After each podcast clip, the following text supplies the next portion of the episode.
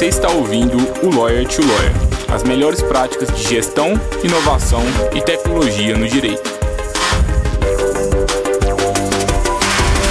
Meu nome é Gabriel Magalhães, bem-vindo ao Lawyer to Lawyer.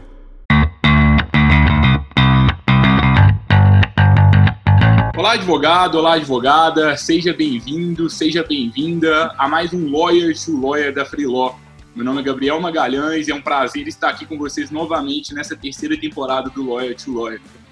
Hoje é um dia muito especial aqui para a gente da Freeló, para mim também, porque é daqueles dias que a gente convida um dos ídolos nossos ali, quando a gente começa ali para a nossa jornada ali de, empre, de empreendimento ali na advocacia, para a gente bater um papo. Então, estou bem feliz de estar é, recebendo aqui o, o Felipe.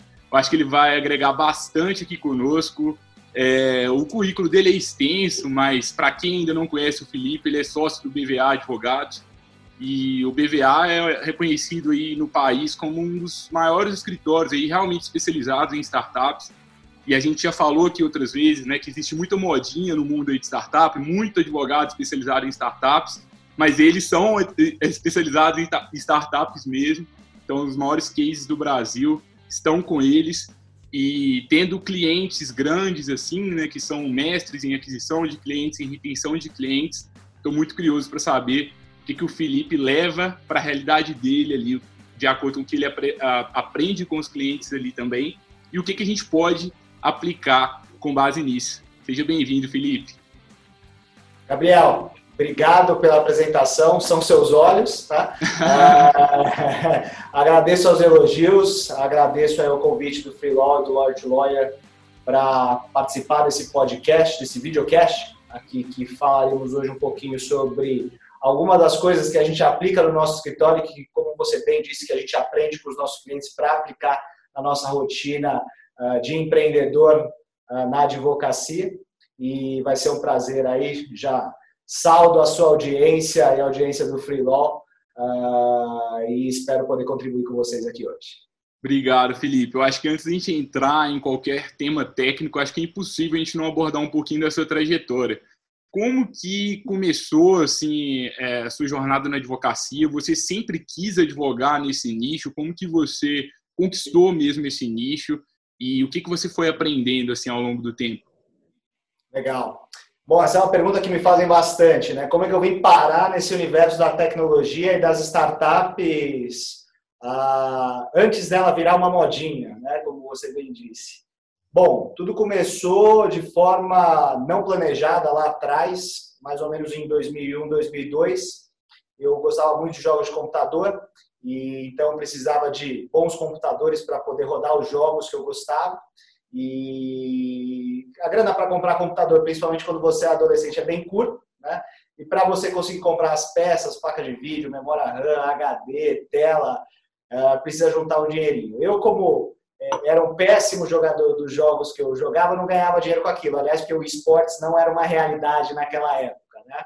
Uh, então, eu precisava vender computadores ou peças de computadores para os meus amigos, né, para outras pessoas, para conseguir juntar esse dinheirinho e acabou que aquilo virou um negócio.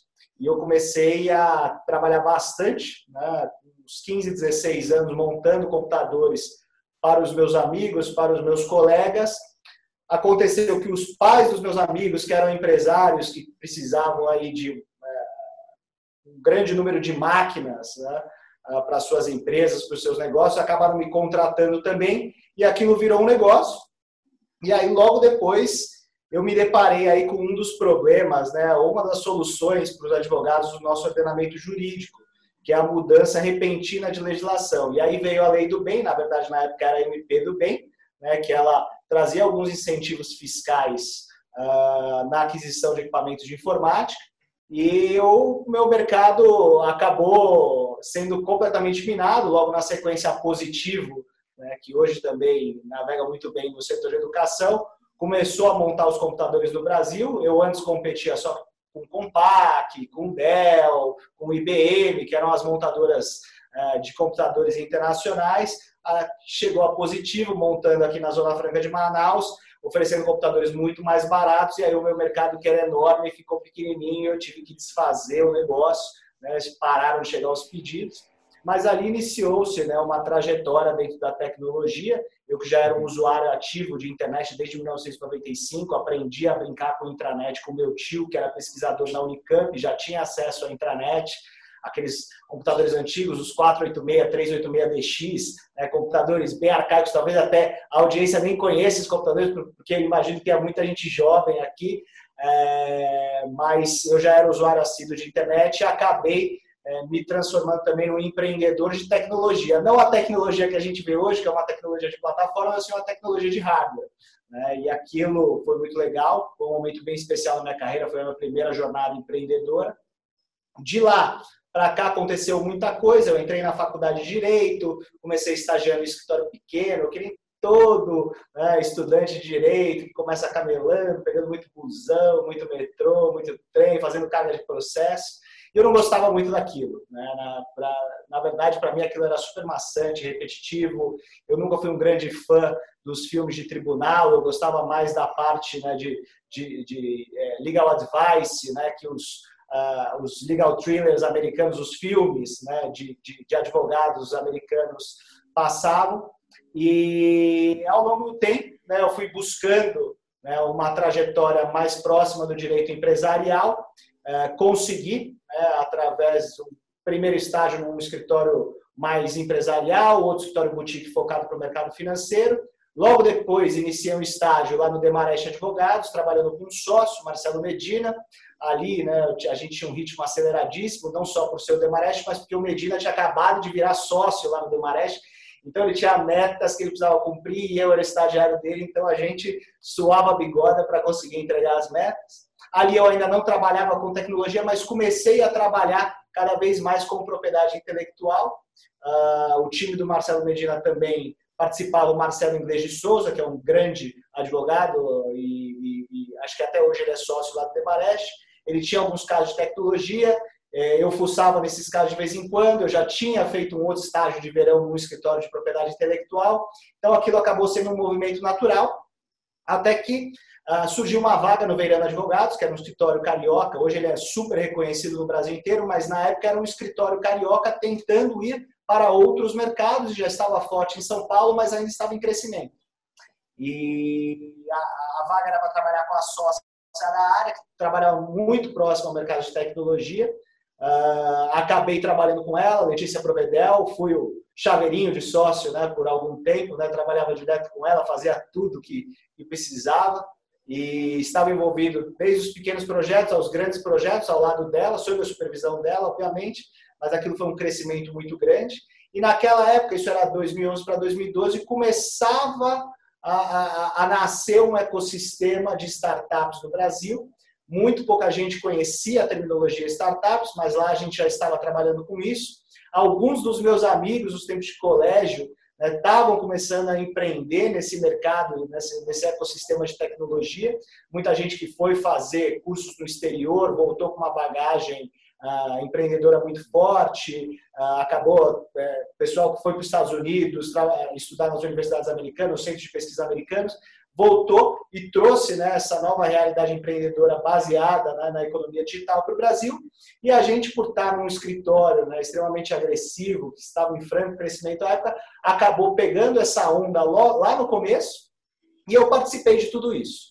Bom, aí no verão, eu, a, apesar de eu trabalhar muito próximo da sócia, eu era só um estagiário, acabei não sendo efetivado por questões ah, financeiras da equipe, né, aquilo que poderia ser né, um grande insucesso, na verdade, se mostrou um grande, né, uma grande oportunidade, porque logo na sequência fui trabalhar no Batista Luz, que é um escritório hoje uhum. reconhecidíssimo na área de tecnologia, mas na época era um escritório de 12 pessoas que estava começando a despontar na área.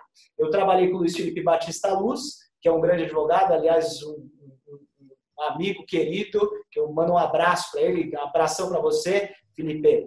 E lá, bom, a gente estava no, no meio do fogo cruzado da tecnologia, né, os, os primeiros movimentos de venture capital aqui no Brasil, né, as primeiras grandes plataformas de tecnologia, o que vestir, Peixe Urbano, Groupon, Privalha, Beleza na Web, pessoal né, da, da, da, da internet pré-mobile. Né? Já tinha ali os BlackBerry, já tinha ali os dispositivos iPhone e tudo mais, mas ainda era uma internet pré-mobile. Né? Você não tinha esse usuário totalmente nativo em mobile. E ali a gente, putz, teve meses incríveis, foi muito gostoso, participamos de várias coisas legais, negócios que mudaram né, o rumo da economia no Brasil num período de pujança econômica, né, é, é, é, é, na saída ali do, do, governo Lula, a entrada do primeiro mandato da presidente Dilma. E aí fiquei alguns meses lá, foi super legal, tenho muito carinho pelo pessoal lá. E aí a sócia, Letícia Provedel, que era a sócia do Verano, resolveu montar o escritório dela, o private practice dela. Né? E eu fui convidado por ela para ser um sócio minoritário. Eu já tinha clientes na época, né? então acabou sendo um movimento muito legal, muito natural também, porque eu já queria empreender, já empreendia em outras coisas há alguns anos, já tinha meus clientes e era uma excelente oportunidade. Tinha acabado de me formar, né? então para mim foi uma oportunidade enorme. E ali, né, eu comecei a me dedicar muito forte também ao atendimento de clientes estrangeiros. Eu já fazia isso nos outros escritórios, mas sempre atrás do sócio, sempre atrás do uhum. coordenador. Você não aparece muito, principalmente para o cliente estrangeiro. E ali eu comecei a aparecer muito, participando de congressos, convenções, eventos internacionais, até mesmo nas minhas viagens pessoais.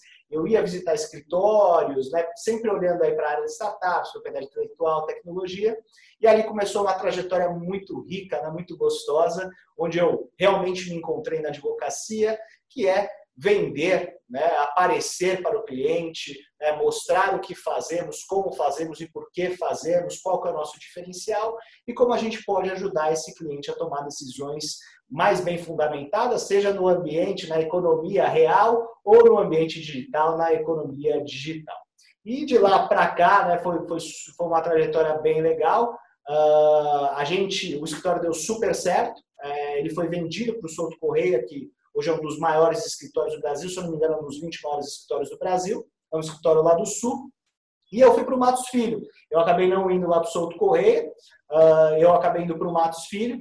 No Matos Filho, eu fui assumir uma posição de associado na área de propriedade intelectual e tecnologia, liderada pela primeira contratação lateral de um sócio do Matos Filho em muitos anos. Eles contrataram o Fábio Kujalski, que veio do BKBG, que era um expoente né, do, do, do mercado de tecnologia desde a fundação deles lá em 2000. Eles, eles eram, foram um escritório eh, de outsourcing da Google aqui no Brasil, enquanto a Google ainda não tinha o seu jurídico comandado pelo Marcelo Leonardi. E o Fábio foi contratado justamente pelo Matos Filho, na ânsia de participar desse mercado de tecnologia, teve que trazer um sócio lateral. E eu participei desse movimento, a gente ajudou a montar a área de propriedade intelectual e tecnologia, atendemos diversas empresas né, maravilhosas, temos Google, Facebook, Sony Computer Entertainment America, né, que era relacionada à Konami, do Winning Eleven, que era um jogo que eu adorava quando era moleque. É, então, aquilo foi uma delícia. Além de tudo, a gente atendia os grandes escritórios estrangeiros que ainda tinham muita dificuldade para navegar uh, no arcabouço legal relativo né, ao ambiente da internet, ao ambiente eletrônico. E, putz, foi super legal. Mas eu voltando para o Big Law, depois de trabalhar em dois grandes escritórios, esse era o terceiro, Matos Filho, eu percebi que aquilo não era para mim, que os clientes sentiam minha falta. Apesar de não serem tantos clientes como são hoje, eles sentiam minha falta. E no final do dia a gente aprende que o cliente é a coisa mais importante, aliás, é o grande motivo da gente estar aqui, né? É, passando aí as madrugadas acordados para resolver a vida dos outros, enquanto a nossa continua uma loucura. Né? Então, é, ciente disso, né, uh, optei por abrir o escritório em 2015, já era um sonho antigo meu, uh, de abrir um escritório com valores, cultura e muitas das coisas que eu acredito. E iniciei isso em outubro de 2015.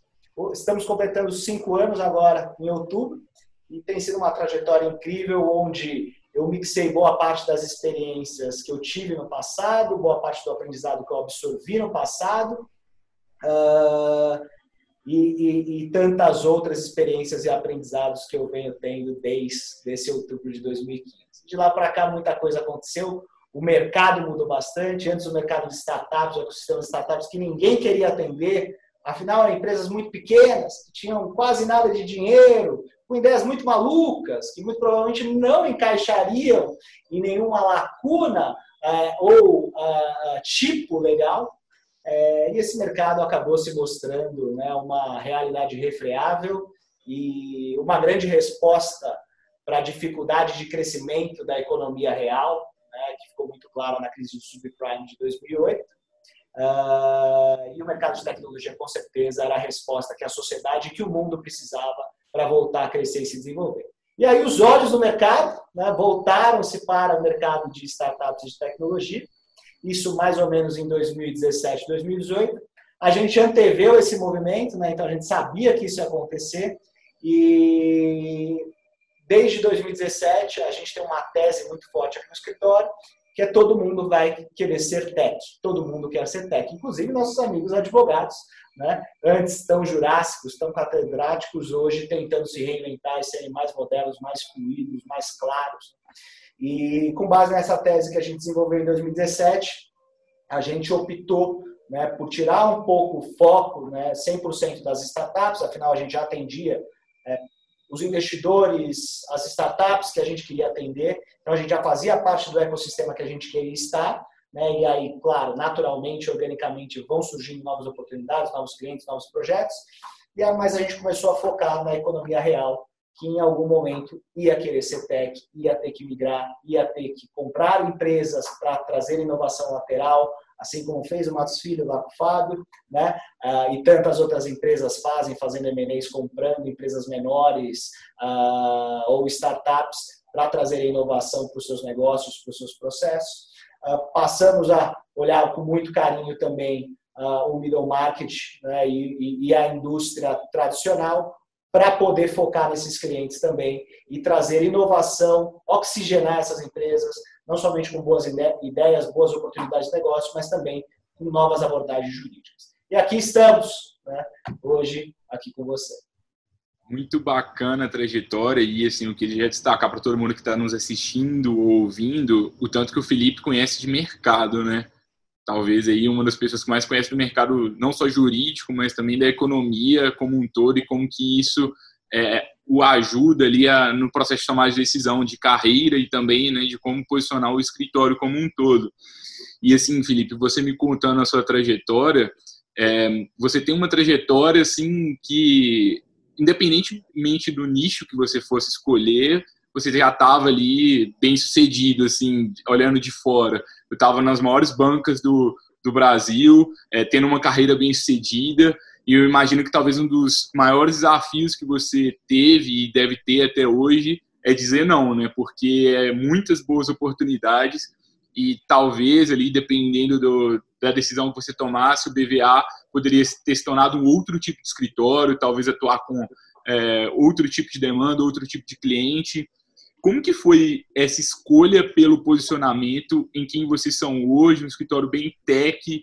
É, o que, que foi de difícil? O que, que você pode dar de dica prática para o advogado que tem dificuldade de, de definir esse nicho? Hoje, grande parte dos escritórios do Brasil é, são escritórios de pequeno porte, a maioria deles, e são aqueles escritórios que trabalham naquela trinca, civil, trabalhista, criminal, previdenciário, pega de tudo, clínico geral. O que, que a gente faz para sair desse mundo e ir um pouquinho para um mundo um pouquinho mais premium, assim? Cara, que pergunta legal. Né? É, foi muito difícil, tá? E é, tem um pouco de fé aqui. Né? É, é você acreditar em você mesmo, é, é, o famoso trust the process. Né? Você tem que acreditar naquilo que você desenha, nas metas que você tem, e se ver daqui dois, cinco, dez anos aonde você quer estar. Né? O que, que acontece com a sociedade? Né? Uh, a sociedade ela te prepara e ela te programa para aquilo que ela quer. Né? E assim é na faculdade de Direito. Eu tive a sorte de poder estudar no Mackenzie, né, que é uma excelente universidade privada, e a faculdade é incrível, as pessoas que eu tive contato são incríveis, mas eu fui programado, desenvolvido para trabalhar para os outros nas áreas-chave né, dos escritórios de advocacia do Brasil. Você falou muito bem. Trabalhista, contencioso civil, uh, alguma coisa de tributário, previdenciário e criminal. Essas são as áreas que mais são faladas, pelo menos eram na minha época. Né? e o direito empresarial era pouco explorado, né? eram poucas pessoas, pelo menos no terceiro, quarto ano da faculdade, que realmente trabalhavam com direito empresarial. Elas até poderiam trabalhar em escritórios de direito empresarial, mas trabalhavam nessas áreas mais commodity. E, bom, é, foi um processo, né? depois da abertura do escritório, claro que antes da abertura do escritório, é, a gente seguia um pouco o fluxo da carreira e das oportunidades que apareciam para a gente. Né? Como todo né, profissional aí associado ou seletista, seja na advocacia ou qualquer outra profissão. Mas quando a gente abriu o escritório, aparecia de tudo. Tá? E quando eu falo de tudo, é de tudo mesmo. Tá? É, então apareceu desde questões condominiais, é, problemas de delegacia de amigos, questões trabalhistas do pai, do primo de um amigo, é, aquelas coisas né, que são muito normais no dia a dia do, do advogado, é, principalmente naquelas free consultations, né, quando batem na sua porta para pedir uma consulta grátis né, ou uma orientação não remunerada. E no começo foi difícil. Né, a gente começou já com dois clientes, um cliente bem importante que acreditou muito no nosso projeto e, e comprou a ideia, e foi muito importante para o nosso fluxo de caixa lá atrás. Mas dois clientes não são suficientes para você montar um escritório e mesmo que sejam clientes muito grandes, você vai ser refém deles para o resto da vida e esse nunca foi meu objetivo. Né? Então a gente teve muita dificuldade para aumentar a nossa base de clientes pelo simples fato que a gente disse muito não. Como eu já tinha tido na experiência de abrir um outro escritório, lá em 2012 com a Letícia Provedel, é, a gente, eu já tinha passado por essa experiência. Claro que tendo sócios mais velhos, com gray hair, fica mais difícil de um amigo tentar né, passar um casinho, um mequetrefe para você, porque ele sabe que aquilo tem um custo, né, que aquele profissional mais sênior tem um custo mais sênior também. Então, é, ali, né, é, eu estava com profissionais muito mais sênior, muito mais velhos que eu. Mas mesmo assim, tinham amigos que tentavam passar algumas coisas, amigos, parceiros, colegas, tentavam passar algumas coisas que não eram muito boas. Né? Era o osso, não era o filé. E ali eu aprendi a dizer não. Né? E eu aprendi a dizer não por quê? Porque a sócia majoritária falava, isso eu não pego. E para mim, né, naquele momento aquilo era dinheiro, era importante, tinha alguma estratégia em atender o fulano da Silva, porque no final do dia ele era dono de uma grande empresa, e quem sabe se Deus quisesse, se ele topasse, a gente poderia começar a pegar coisas mais legais. Mas a Letícia tinha uma visão muito clara do que ela queria no direito. Quem que era o perfil de cliente que ela gostava de atender. E eu aprendi muito com ela com relação a isso. Então eu sabia, quando eu abri o escritório, qual era o perfil de cliente que eu queria ter. E se não estava nesse perfil, a não ser que fosse um caso extremamente estratégico, que a gente tivesse uma tática, uma estratégia para transformar aquela oportunidade ruim numa oportunidade boa, a gente não pegava. Então foi muito não ao longo do final de 2015 e muito não ao longo de 2016. Mas isso é muito positivo, porque ao mesmo tempo que a gente negava oportunidades, entre aspas, uh, o fato da gente negar essas oportunidades que nos tomariam tempo, energia e dedicação não trariam a contrapartida financeira ou de resultado né, adequada, a gente pôde dedicar nosso tempo naquilo que realmente valia a pena. E ao longo do tempo, conforme você vai falando os nãos, as pessoas vão entendendo que ou elas não devem mais entrar em contato com você, porque elas vão tomar um não, ou elas começam a entender um pouco mais sobre o que você faz. E é aqui que está o posicionamento. É isso que é o posicionamento. As pessoas entenderem o que você não faz e depois entenderem o que você faz. E principalmente no setor de tecnologia, quando me perguntavam há seis anos atrás, cinco anos atrás, ah, você é advogado do quê? Civil, consumerista, trabalhista, tributário? Não, eu sou advogado de propriedade intelectual, que já é um bicho difícil, mas mais difícil, eu sou advogado de tecnologia. Ah, então o que, que você faz? Você monta computador? É, era um negócio meio difícil de explicar. Né? Antes do Marco Civil da Internet, o Marco Civil facilitou muito as coisas, né?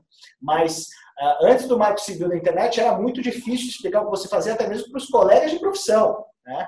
É, então você imagina para o cliente, para o mercado, comprador disso. Então esse posicionamento foi fundamental para a gente explicar com mais clareza, fora do ambiente de uma apresentação de PowerPoint, fora do nosso site, das nossas redes sociais, o que, que a gente queria fazer mesmo.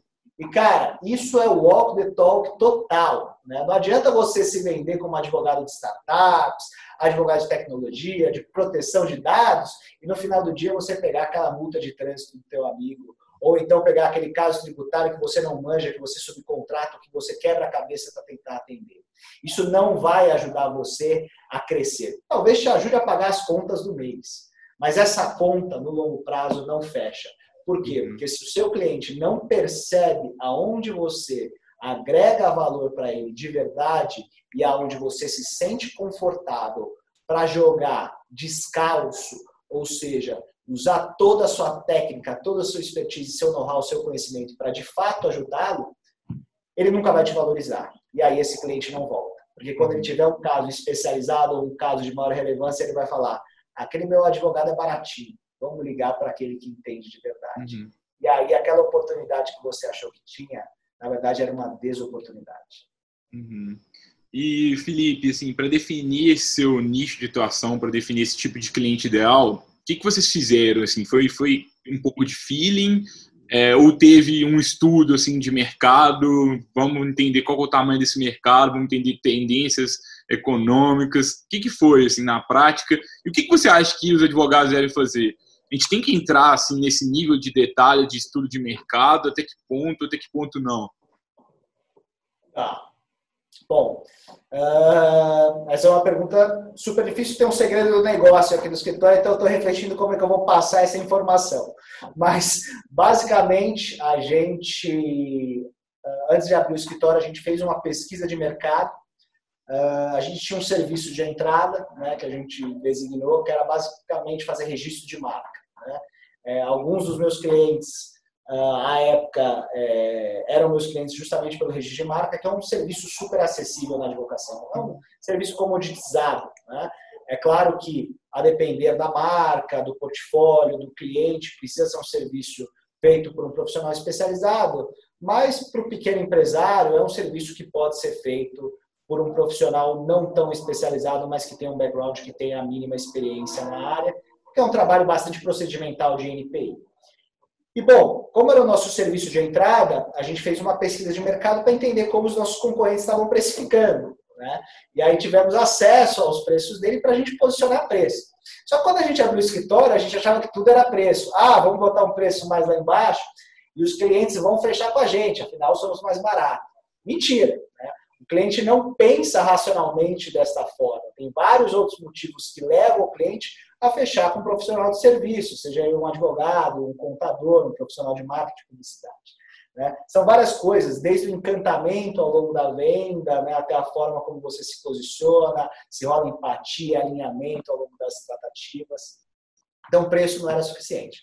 Então, a gente errou nessa estratégia de preço, mas fizemos sim uma pesquisa de mercado. Mas o que, que o que, como que a gente definiu essa persona? Essa persona ela foi sendo lapidada ao longo do tempo. Né? Tanto a persona do nosso cliente, como a pessoa do profissional, a persona do profissional que a gente quer aqui dentro do escritório. A gente foi aprendendo com os nossos erros e acertos, as nossas fraquezas e as nossas fortalezas, o que, que a gente queria fazer, para quem que a gente queria trabalhar, como a gente gostaria de trabalhar é, e sobre qual remuneração a gente gostaria de trabalhar. Até que ao longo de 2018, na verdade, no final de 2017, no começo de 2018, logo depois da gente desenhar aquela tese que eu comentei com vocês, da gente focar uhum. na economia tradicional querendo ser tech, a gente decidiu que a gente ia mudar o nosso formato de remuneração. A gente vinha trabalhando muito com a precificação fixa, né? ou seja, ah, preciso de um contrato, ah, manda um preço fixo para o cara. Ah, preciso de uma opinião legal, manda um preço fixo para o cara. A gente percebeu que a gente especificava mal e que muitas vezes a gente trabalhava mais do que a gente tinha colocado como preço. E quando a gente uh, trabalhava menos do que o preço cobrado, o cliente obviamente percebia, pedia desconto, uh, pedia remanejamento dos honorários. Então a sensação era que alguém sempre estava perdendo. E aí, bom, olhando alguns modelos né, que são utilizados no mundo todo, lendo a doutrina né, sobre administração de estruturas de escritório de advocacia, nacional, internacional, nacional é péssima, tá? mas a internacional é muito boa. É, aprendi muito sobre os modelos de bilagem por hora e tomamos a decisão de cobrar por hora, né, num escritório de pequeno porte. A exemplo dos grandes escritórios onde trabalhei, onde boa parte dos assuntos eram cobrados por hora. Né? É, vou te contar que foi um dos maiores fios na barriga que eu passei na minha vida. Né? Quando a gente tomou aquela decisão, e eu contei isso para meus sócios na época, é, eles falaram: você é louco. É, e eu falei: bom, a gente já é louco o suficiente para estar aqui, né? É, então vamos testar. E o começo foi duro, né? A gente já tinha alguns clientes que eram faturados por hora, então a gente não teve essa ideia né, é, do nada, né? e esses clientes ficavam muito felizes, e aliás a gente reteve esses clientes e ainda retém né, dentro desse formato. Uhum. Uh, e a gente percebeu ali que aquele era o nosso modelo depois de alguns testes. É claro que existem as exceções onde a gente estabelece preços fixos, algumas coisas são tabeladas, mas mais de 60% da nossa receita hoje é por hora. Né? Então, foi um uhum. teste que a gente fez lá atrás.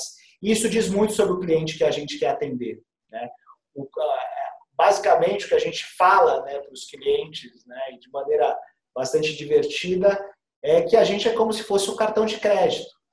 Só que o cartão de crédito está na nossa mão e a gente passa ele em nome, por conta ordem do cliente, a hora que a gente quer na nossa própria loja.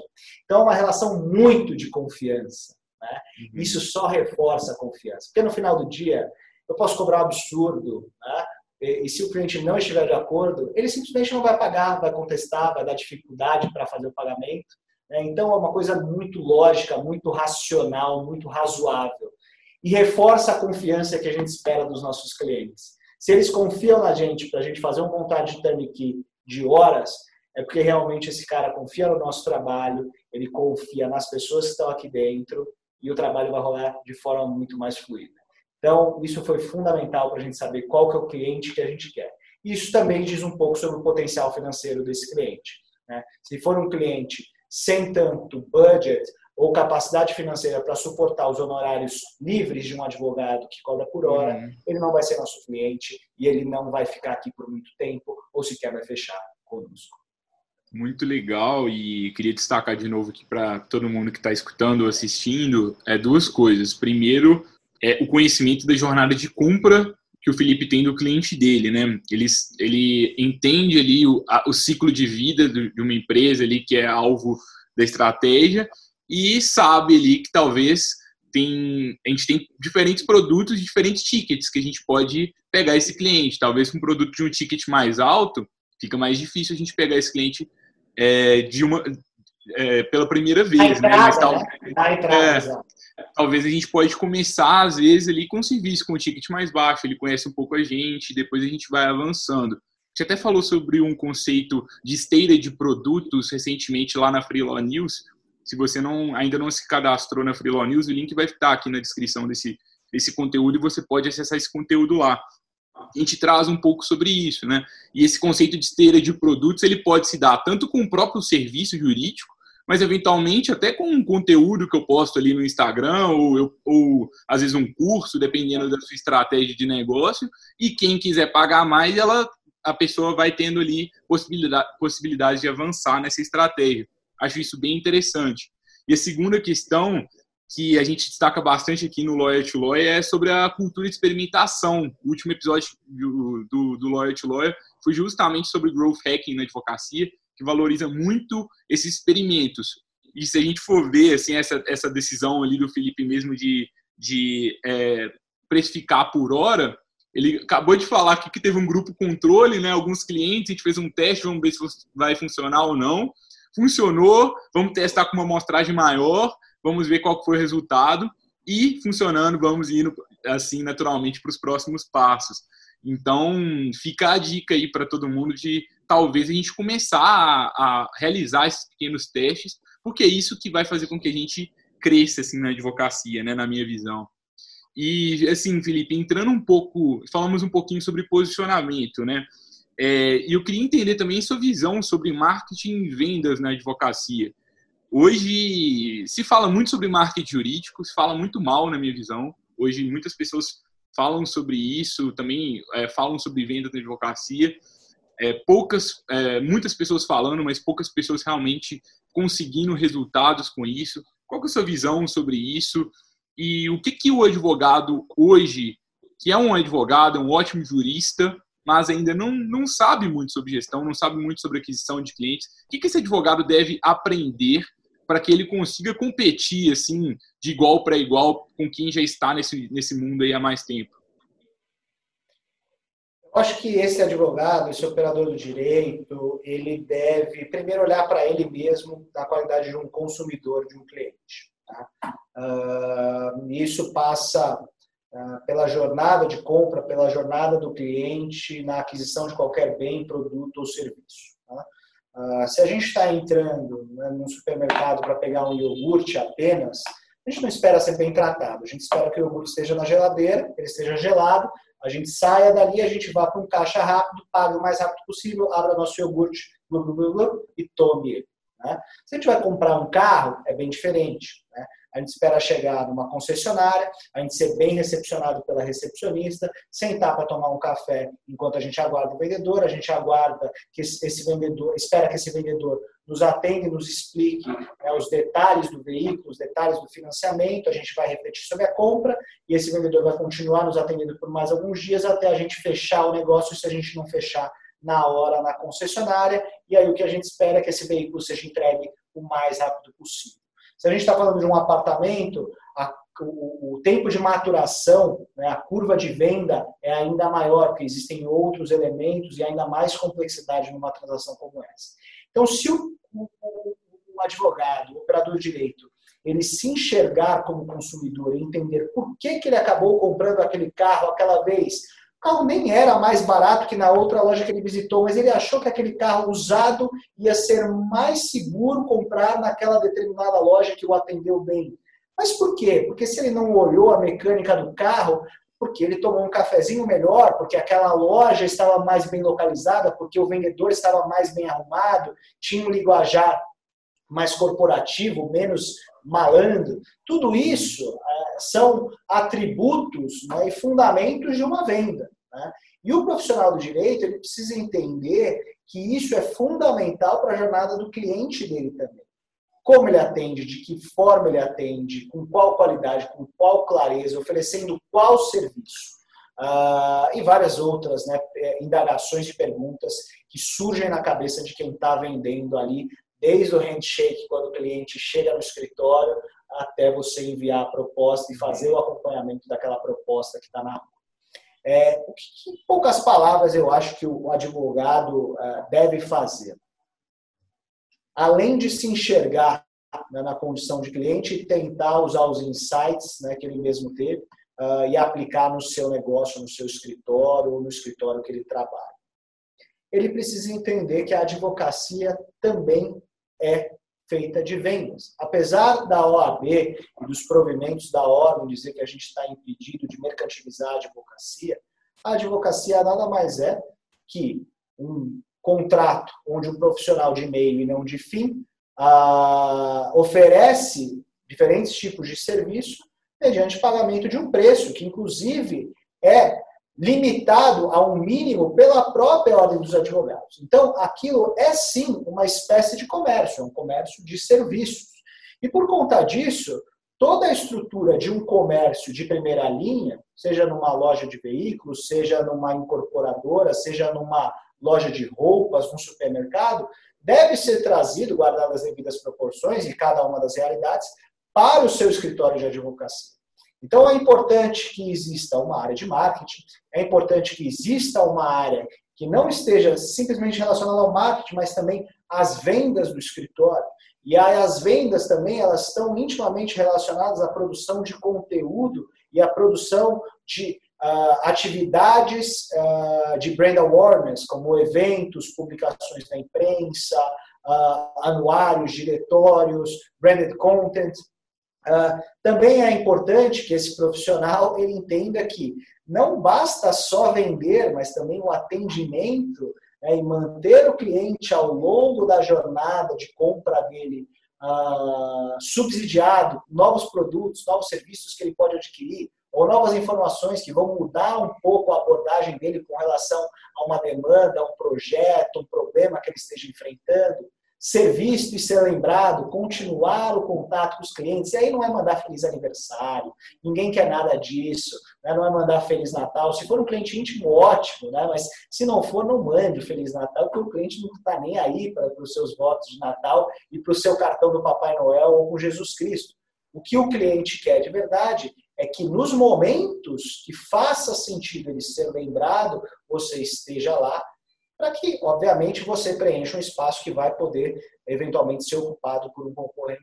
Então, em poucas palavras, é trazer a realidade dos negócios que nós advogados tanto consumimos, desde o relógio, do terno que a gente usa, da bebida que a gente toma, do carro que a gente dirige, da viagem que a gente faz, para os nossos negócios. E aí, cada um com os seus produtos, com os seus serviços, com a sua vontade, com a sua própria cultura, uh, vai conseguir encaixar aí aquilo que mais faz sentido. Como eu te disse ali atrás, eu usei o exemplo do cafezinho da padaria para falar sobre o registro de marca, que é um produto de entrada. Né? Na padaria, quem não sabe, o café, a margem dele é baixa, assim como é do cigarro, mas aquilo leva o cliente para a loja. Essa foi a minha estratégia para trazer o meu cliente para a minha loja aqui, registrando marca. E hoje a gente atende boa parte desses clientes em mais de 12 áreas muito bacana e acho que é, aquisição de clientes começa com retenção, né? A gente até falou sobre isso aqui em alguns episódios anteriores, né? A gente buscar criar uma experiência legal para os nossos clientes, a gente se destaca, fortalece o boca a boca e todo mundo sai ganhando né, no final das contas, né? É, uma pergunta final, né, para a gente entrar aqui na reta final do episódio é o seguinte, assim, como conseguir tempo para tudo isso? Queria muito saber como você divide tempo, porque é, talvez o colega ouvinte aqui é um, um, sócio de um escritório solo, então são dois sócios aí ombrando o escritório, lutando pela sobrevivência.